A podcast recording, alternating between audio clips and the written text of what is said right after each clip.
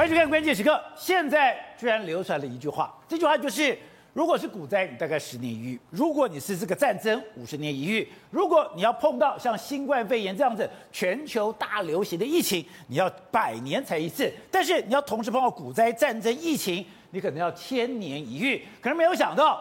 现在在习近平正准备换届的时候，这个千年一遇的大灾难可能正笼罩在中国这个上空。我们刚才讲的，现在不是时候，乌克兰战鼓频吹，现在在南海可能也有战事发生。刚刚讲在印太司令部的司令特别搭上了琵琶，特别带了媒体记者。一个一个的点名，一个一个的指出说，现在在南海已经有三个岛礁已经完全军事化，完全违背中国当时对欧巴马的一个承诺，也就是这样的一个承诺已经破坏了区域安全，中美双方的关系当然日趋紧张，而美国现在非常有信心，冲突发生的话，绝对可以战胜中国。为什么在这个时刻他要发出这样的一个讯号？中美之间现在在南海。真的也可能跟乌克兰一样战鼓频吹吗？而这所有的关键，居然现在没有点媒体点出来。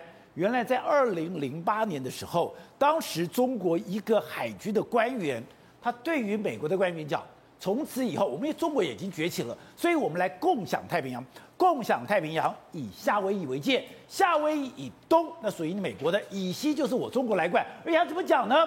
他居然讲说。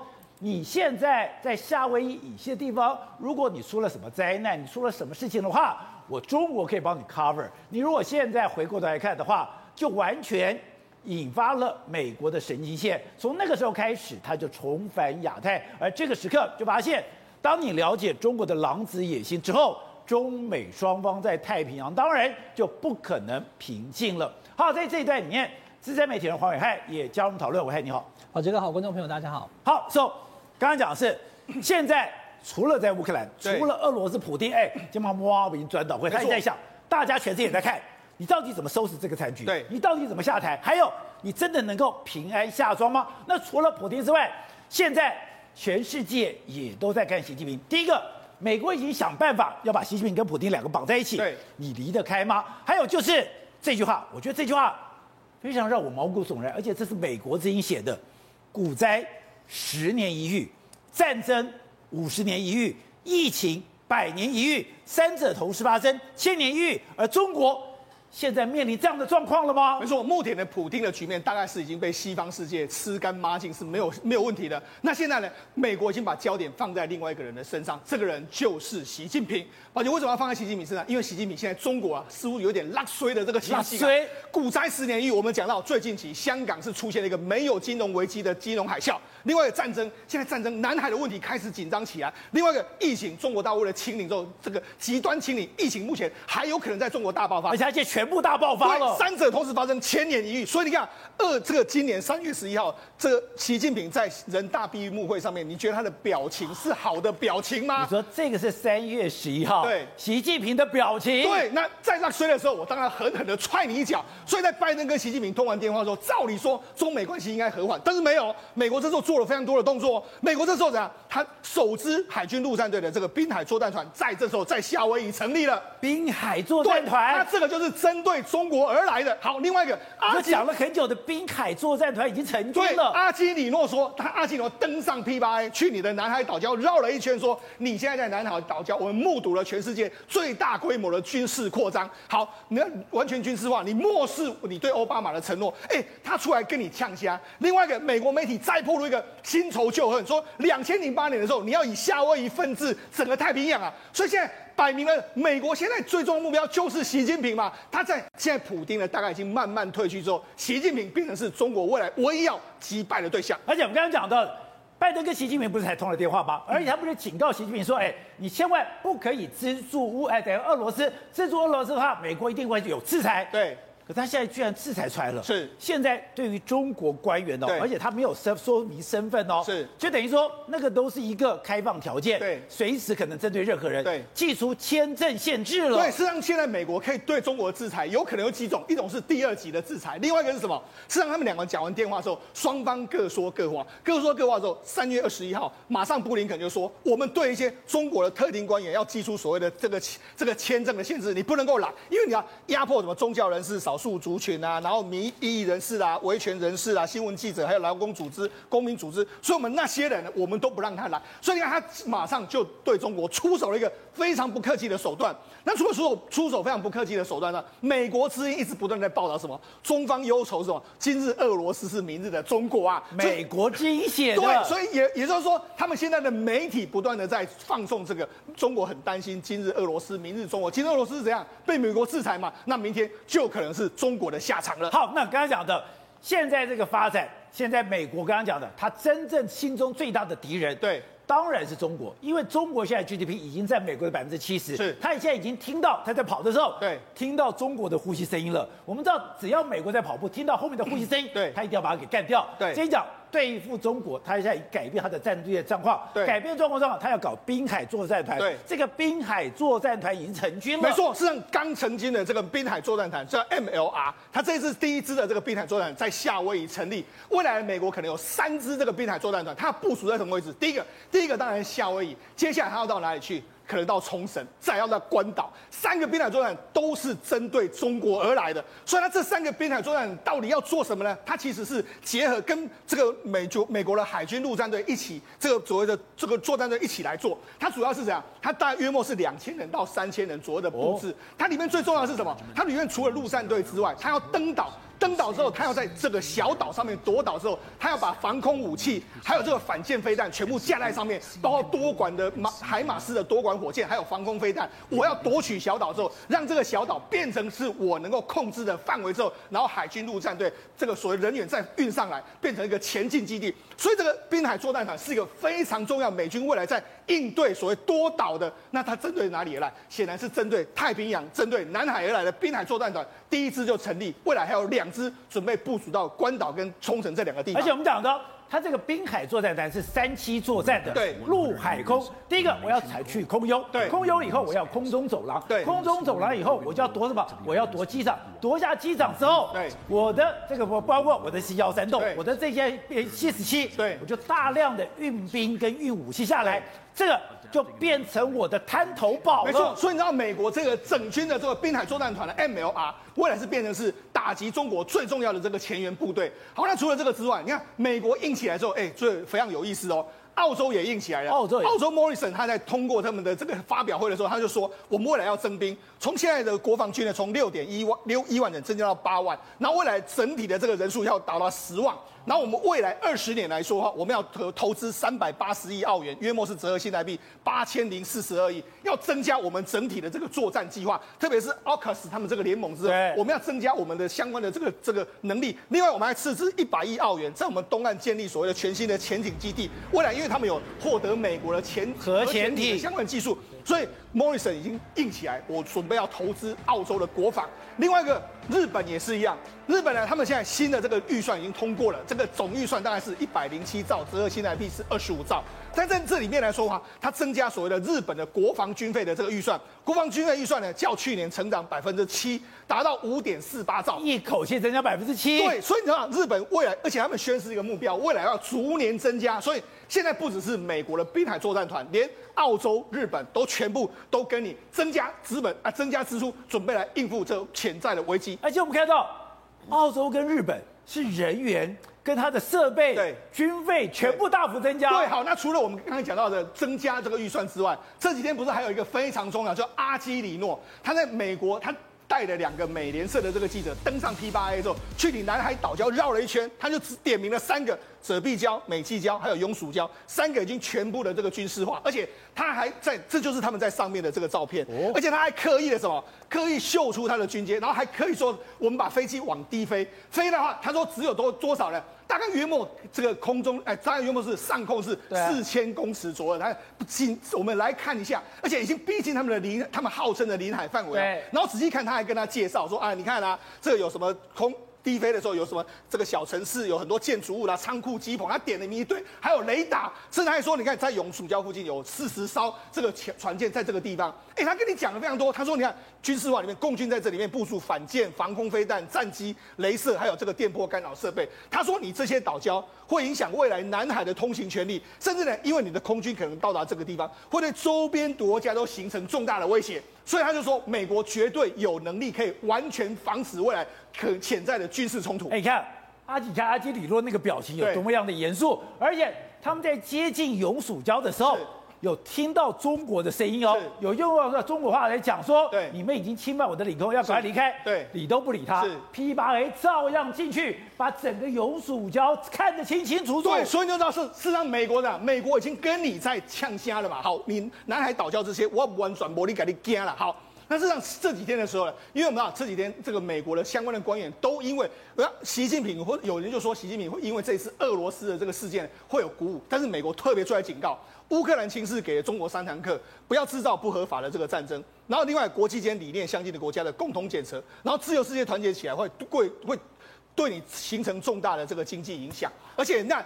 包括说美国中情局还说什么，俄罗斯入侵乌克兰，团结了美国和欧洲，也让习近平感到不安。所以你看他们，哎，讲了那么多，他们居然都是在讲中国啊，他们没有讲到这个普丁，还有讲俄罗斯啊。艾克里多先讲乌克兰给你中国上了三堂课，给你教训，对，你不要制造执行不合法的战争。对，结果我的 P8A 就去了。对，然后我滨海作战团就成立了。所以你就知道说，他们是啊，虽然乌克兰战事很吃紧，但是其实他们剑指的完全都在中国大陆。那为什么要完全剑指在中国？因为呢，美国现在好不容易看到你中国完全落衰了。过去从二零零八年开始的时候，那中国当时多么的猖狂。他办完了这个北京冬奥的时候，宝杰，那为什么他们敢讲这些话？因为二零零八年之后金融海啸，美国当时奥巴马需要中国刺激经济，所以呢，当时中国觉得说，我根本俨然就是世界的领导者嘛。所以呢，这是由美国时这个前任的这个当时是担任美国太平洋司令部的这个总司令基廷，他讲了一件事，他跟他在跟美国国会报告的时候，他就讲到，哎，这个众议哎参哎议员啊，我跟你讲一个很简单的这个故事，参议员。他说有一次我们在访谈跟中国海军相关官员的访谈的时候，中国海军跟我说一件事，他说他看起来是认真的哦。他说，哎，我们现在在研发航母啊，未来我们会有非常多航母啊。那这样好了，我们以夏威夷为界，夏威夷为界的时候，这边东边东边的话就是归你美国，这边西边来说的话就跟我们中国。归中国。那，我们把它划以夏威夷为隔海为界。隔海为界。好，那如果这样为什么呢？你如果因为你还要部署到这边，非常非常的这个非常不必要嘛。我们这边部署好了，我们就可以给你分享情报。这件事情让美国这个当时的太平洋司令部记了非常久，所以后来他跟美国的参议员报告了这件事，那就是一个提议。好，所以这个提议，两千零八年美国海军司令部就已经知道说。印太司令部就知道说，你中国的狼子野心在什么地方？只是说，因为两千零八年，难怪你一定要把手伸进去南太平洋，把澳洲给搞毛了。对，甚至你看他要这个地方，包括什么吉里巴斯这些，还有这个所罗门群岛，为什么？因为他已经逼近了夏威夷了嘛。所以对美国来讲，我早就知道你的狼子野心在这个地方。现在从两千零八年一直到二零二零年之的时候呢，其实中国经济一直都非常好，所以我也很难踹你一脚。但是现在中国遇到什么？股灾来了，好，另外一个你的疫情来了，好，那另外一个是战争也可能来了。我好不容易看到你那税收，当然就要狠狠的踹你一脚。所以美国，我觉得接下来一定不会放过中国，会好好的这个给中国一个脸色看。好，所以董事长，现在是由美国自己讲的，股灾十年一遇，战争五十年一遇，疫情百年一遇，同时发生千年一遇，案子中国你麻烦大了，碰到一个千年一遇的战争。再讲刚刚讲的美国印太司令部，哎。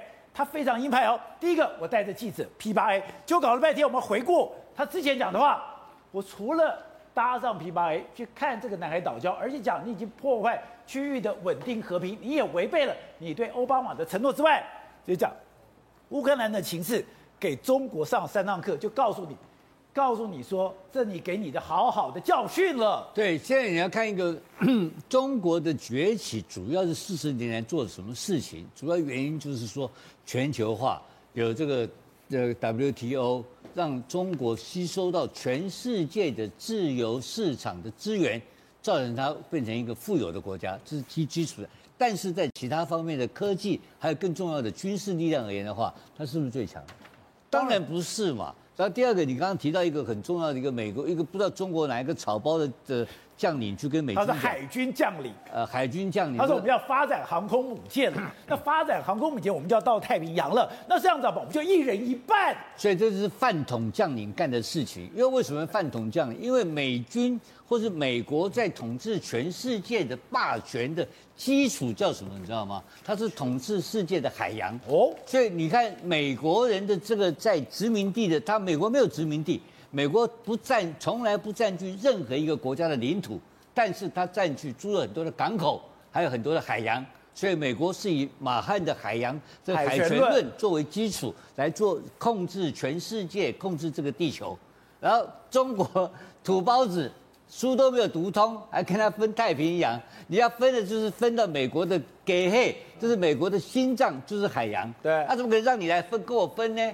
而且你第二点，你现在中国的近海的部队到发展到远洋部队。你根本还到今天连实力都没有，你连个蓝海都守不住。对，你要跟他去分什么海洋，他根本没有概念，连军事的理论基础都出问题。所以这一定是中中国海军的草包干的事情。这个我相信他们草包会不是。而且看到他的里面的叙述是说，我跟他第一次见面，他的表情很严肃，就跟我讲了 这件事。你只见了第一次面，你就放了这样讯息。而且刚刚讲，美国就开始开始铺陈了。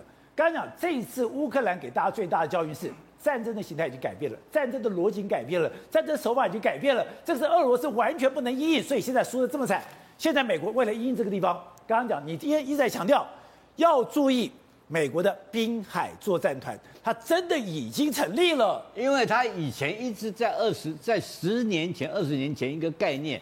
美，因为中国人最重要的是什么？两弹一星嘛，你记不记得？对，他把两弹一星当成他这个国家的骄傲，国家的向外的这个军力的基础，是就是他的两弹一星。就飞弹、核弹跟卫星。对，好，那这两弹一星代表什么东西？它就可以对西太平洋有 A to A D 的掌控能力嘛？他认为说，我的飞弹能够用过饱和攻击，能够打掉你的航母嘛？对，这个时候我就可以控制西太平洋。他用 A to A D，他就是个概念嘛，对不对？而且 老美不是傻瓜，我不跟你搞航母了嘛，我跟你搞滨海作战团，让我每一个小的滨海作战团的，就是刚刚世聪讲的，就是一到两千个人的海军陆战队，都能够发射海马式火箭炮，都能够发射战斧飞弹，对，昏倒，然后特别是一个小幺三洞一下来，小岛。打完就跟现在的乌乌克兰一样，化整为零，化整为零，打完就走。所以以前的概念是，为什么觉得恐俄罗斯恐怖是它是大兵团作战，你有一个大正面，你有大火炮，大家都会吓死了。可是你现在如果碰到一个幽灵般的战士，你就挂了。所以你看到最近的整个从日本的一些荒岛都开始被建设起来了，它都建设成只有一个条件，只要能西山跑道，就是一就是幺三洞能够降下来。降完打完走人，就这么简单。所以打的都是你的重要的高资产、高价值的战略目标，等于指挥中心、你的雷达、你的其他的重要的一些城市。所以这个作战概念已经从你刚刚讲的，从这个集从这个集团已经变成分散。这这个这个战术的应用，这一次就充分在乌克兰看到。就是幽灵部队打完就不见了，结果那个整个他装甲车几六十几公里装甲车坐在那边挨打嘛。对，所以这个概这个是整个军事观念跟战做新战术概念的研发而研发出来的东西。为什么？因为 AI 的技术在进步，因为所有的这个卫星的技术、侦查情报 AI 全部不断在大量进步。那这个进步的差距呢，是靠什么东西呢？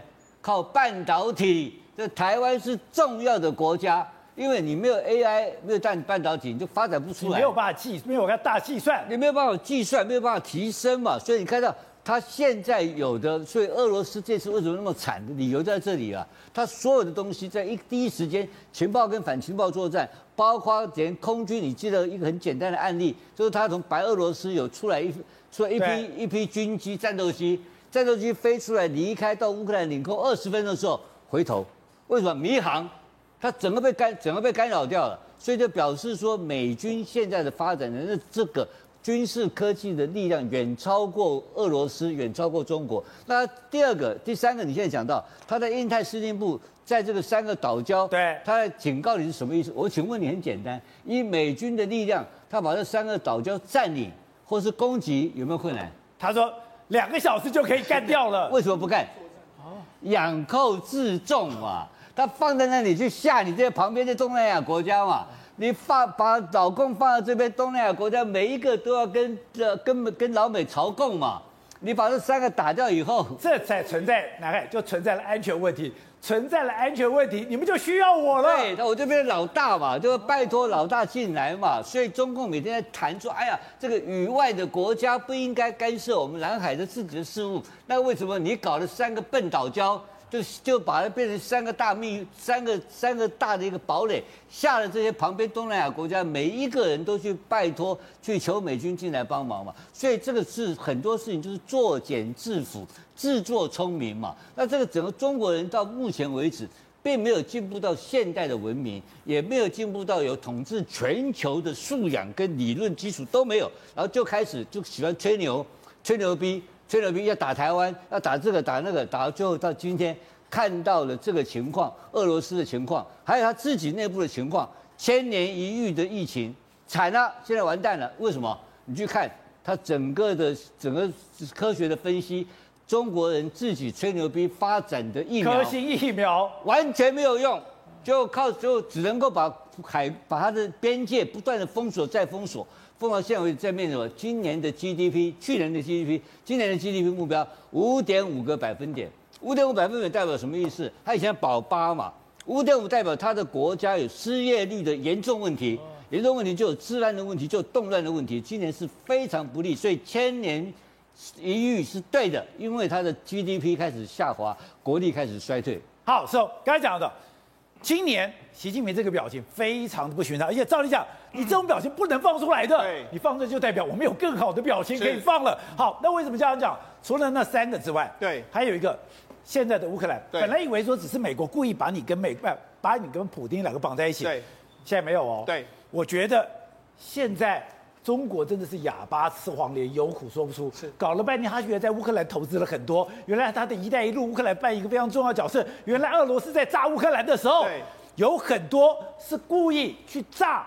中国的投资点，没错。你看《经济学人》弄了这个这样一个标题，他说中俄的友谊是有边界。为什么这样说呢？实际上，这次我们不是知道看到俄罗斯对这个乌克兰的所有城市狂轰滥炸，基辅啦、哈尔科夫、奥德萨全部狂轰滥炸。宝杰，那除了乌克兰人觉得非常心痛之外，还有中国人也觉得非常心痛。为什么中国人觉得非常心痛？因为二零一七年呢，这个乌克兰跟中国签了一带一路的协议之后，它变成是欧中国进入欧洲一个非常重要的门户。对，所以它整个投资是包山包海。你看地铁、港口、码头，然后进口小麦，然后这一次全部都把它炸毁了。所以你刚刚看到，现在俄罗斯对这个乌克兰狂轰滥炸，炸你的码头，炸你的地铁，炸你的重要设施。对。很多就是中国盖的。我们现在讲，这是中国官方的统计，他说有三十家企业在乌克兰投资九十亿美金，然后整个乌克兰跟这个中国的贸易量每一年高达一百九十亿，这些完全都打水漂。为什么完全打水漂？它其实这一次我们两个城市不是被炮轰的最惨吗？一个叫哈尔科夫，对，一个叫奥德萨。哈尔科夫是北方的这个大都市，奥德萨是南边的这个港口。你知道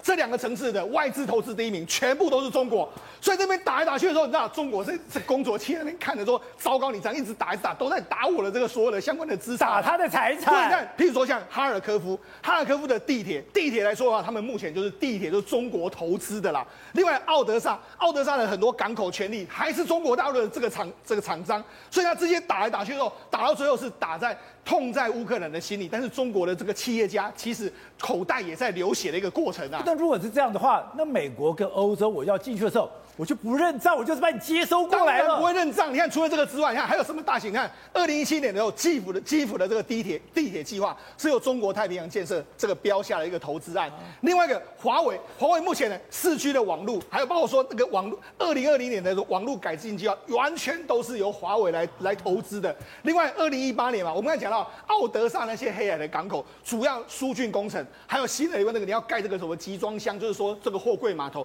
全部都中国投资的啊。另外还有中国还去盖帮他们盖这个油日式，还有这个大型的风力发电，哎。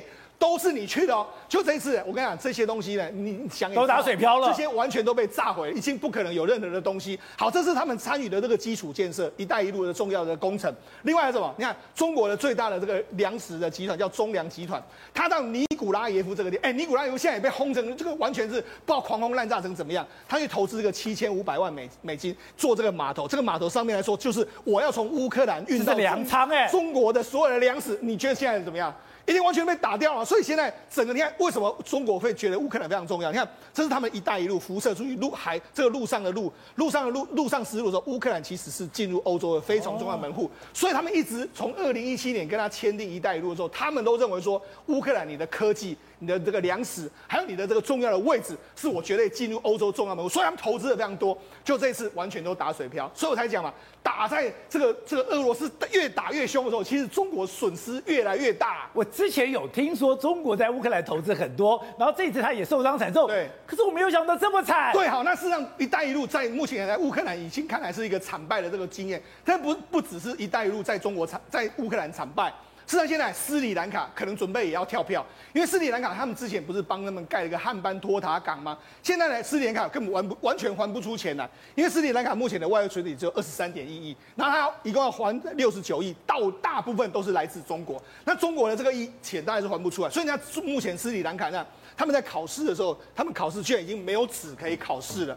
没有纸可以考试，斯里兰卡穷到没有纸，没有纸可以考试。那为什么债务是因为欠中国钱？那为什么会这样？因为第一个，他们过去很多茶叶是卖到俄罗斯，俄罗斯现在没有给你买茶叶，在很多观光观光观光客根本进不来，所以他们现在整个这个经济完全停顿，甚至没有油。你看没有油了，能源狂飙之后，你看斯里兰卡目前要加油的时候，你要整个塞车。然后人人民人民要抢油才能够有这个加油的这个地方，甚至呢，加油站已经没有油了，他们相关的这个工作人员已经在那边玩板球，已经很无聊，在那边玩这样子一个情形啊。然后甚至因为没有油之后，他们在那边推车，然后还甚至现在最最荒唐是牛车都出来了，牛车在那边弄弄东西。所以他，现在整个斯里兰卡已经处于一个崩溃的边缘。你说他这样的钱，他怎么有可能会还中国“一带一路”相关的这个钱？不可能。另外还有一个地方也是一样，刚果。